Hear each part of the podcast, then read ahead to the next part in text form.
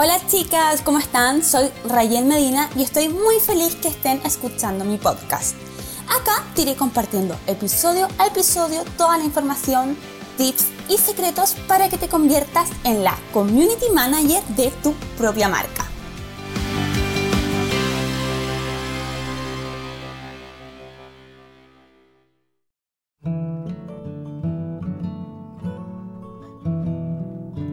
Hola chicas, ¿cómo están? Bienvenidas a un nuevo episodio de este podcast 2021. Eh, hoy día quiero hablar de un tema que ya lo vemos, está como bastante entre comillas manoseado ya, como que es un término que todas conocemos y que me gustaría aclarar y hacer énfasis en el contenido 2021. ¿Por qué recalco el 2021? Porque desde hace un tiempo en todo el mundo de la era del marketing digital, de las redes sociales, de la creación de contenido, eh, yo creo que ya todas las personas sabemos lo que es el contenido, crear contenido, ¿cierto?, para nuestra marca, pero creo que es muy importante saber cómo llevarlo a cabo y diferenciarse, ¿ya?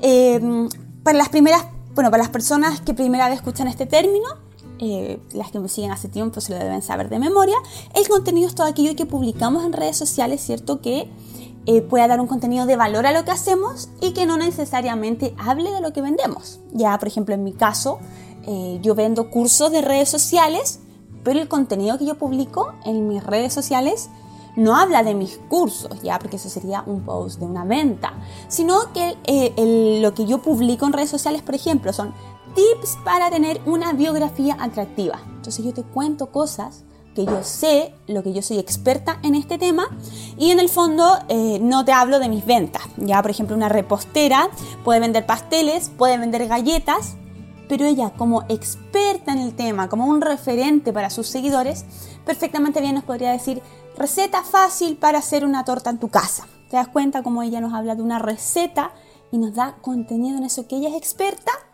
Y no solamente nos habla de eh, los pasteles o cupcakes que ella vende. Eso básicamente es contenido en general. Ahora, ¿qué es lo que pasa? Em, el término contenido considero que está un poco entre comillas trillado, ¿cierto? Em, como les digo, hay muchas personas hablando del contenido de valor y hoy en día me parece bien que todas podamos aplicar el contenido y sepamos que es muy, muy, muy importante para nuestra marca.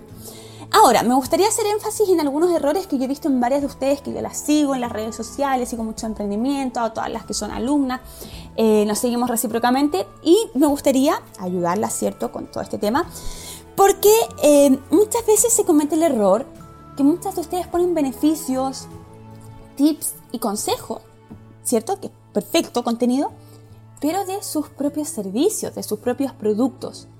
Y nos olvidamos que de repente dar beneficios y consejos y contenido de valor no tiene que hablar de mí. ¿Ya? Entonces, yo sigo muchas cuentas, por ejemplo. Sigamos con la misma cuenta de la receta, o sea, de la repostera. Entonces, em, beneficios de eh, comer un pastel, por ejemplo. ¿Ya? O tips para, eh, para comprar nuestro pastel con anticipación. Entonces, claro, beneficios de comer un pastel. Entonces, yo estoy diciendo los beneficios de comer mi pastel, pero independiente que sean beneficios, yo no estoy entregando un contenido de valor, ¿ya? Yo no te estoy enseñando a ti cómo hacer un pastel, que eso sería contenido de valor. Entonces, la gente tiende a confundir un poquito. Eh, de repente, igual, por ejemplo, chicas de depilación. Entonces, eh, beneficios de depilarse con nuestra cera. Perfecto, me parece bien, beneficios de depilarse con nuestra cera. Pero eso no es contenido de valor. Ya contenido de valor es si yo te digo, ¿cómo exfoliar tu piel en casa para que tus piernas queden más suaves? Entonces yo te estoy enseñando algo que tú puedes hacer sin necesidad de acudir a mí, ya, sino que tú como experta, como referente para tus seguidores puedas ser eh, un ejemplo y en el fondo, en, esto que tú eres una expertise, puedas enseñarle a tu audiencia. Entonces es muy importante diferenciar el tema del contenido y saber que contenido no solamente decir la palabra beneficio, decir la palabra tips, trucos, consejos, sino que ustedes como referentes de su audiencia puedan dar consejos que sean valiosas para ellas sin necesidad de hacerlas que compren su producto. ¿Ya? O de repente es como que yo diga... Em, Beneficios de tomar una revisión de Instagram. Claro, yo estoy hablando de los beneficios, pero no, les estoy dando un... Eso no es contenido de valor.